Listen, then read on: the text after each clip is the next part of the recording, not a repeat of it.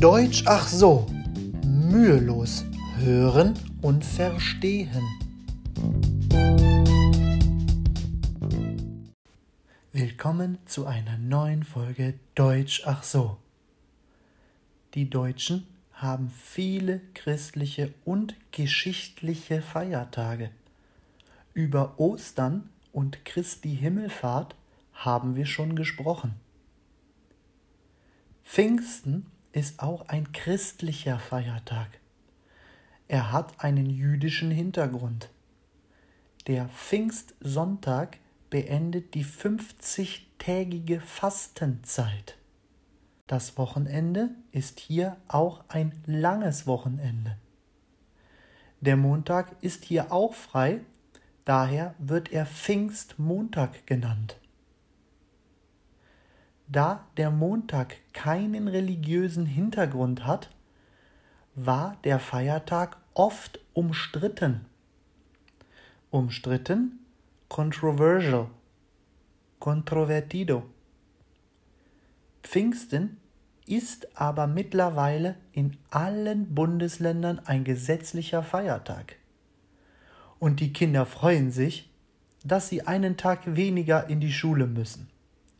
Oft haben wir auch im Mai schönes Wetter. Daher kann man natürlich das schöne Wetter ausnutzen. Aber es kann auch sehr ungemütlich werden, weil es sehr viel regnet. Denn das ist eigentlich typisch für den deutschen Mai. Die Natur braucht auch den Regen.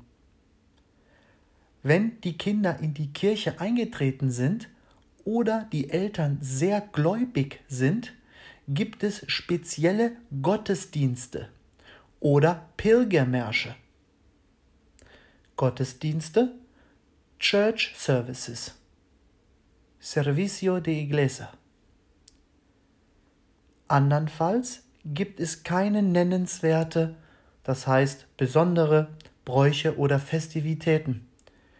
Der Tag wird wie jeder andere Feiertag genutzt, um mit der eigenen Familie oder guten Freunden zusammenzukommen und eine schöne Zeit zu verbringen.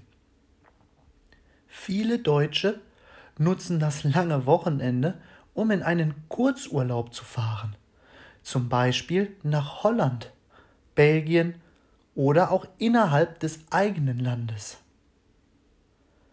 Ich kann mich noch erinnern, dass wir über das Wochenende immer besonders viele Hausaufgaben bekommen haben. Und ich hatte so viele Klassenkameraden, die nie ihre Hausaufgaben gemacht hatten und mich dann kurz vor dem Unterricht gefragt haben, ob sie abschreiben dürfen. Die Netten haben meine Hilfe bekommen, die anderen nicht. Das war eine lustige Zeit. Das war's schon für heute. Wir hören uns nächste Woche wieder. Euer Konstantin Schick.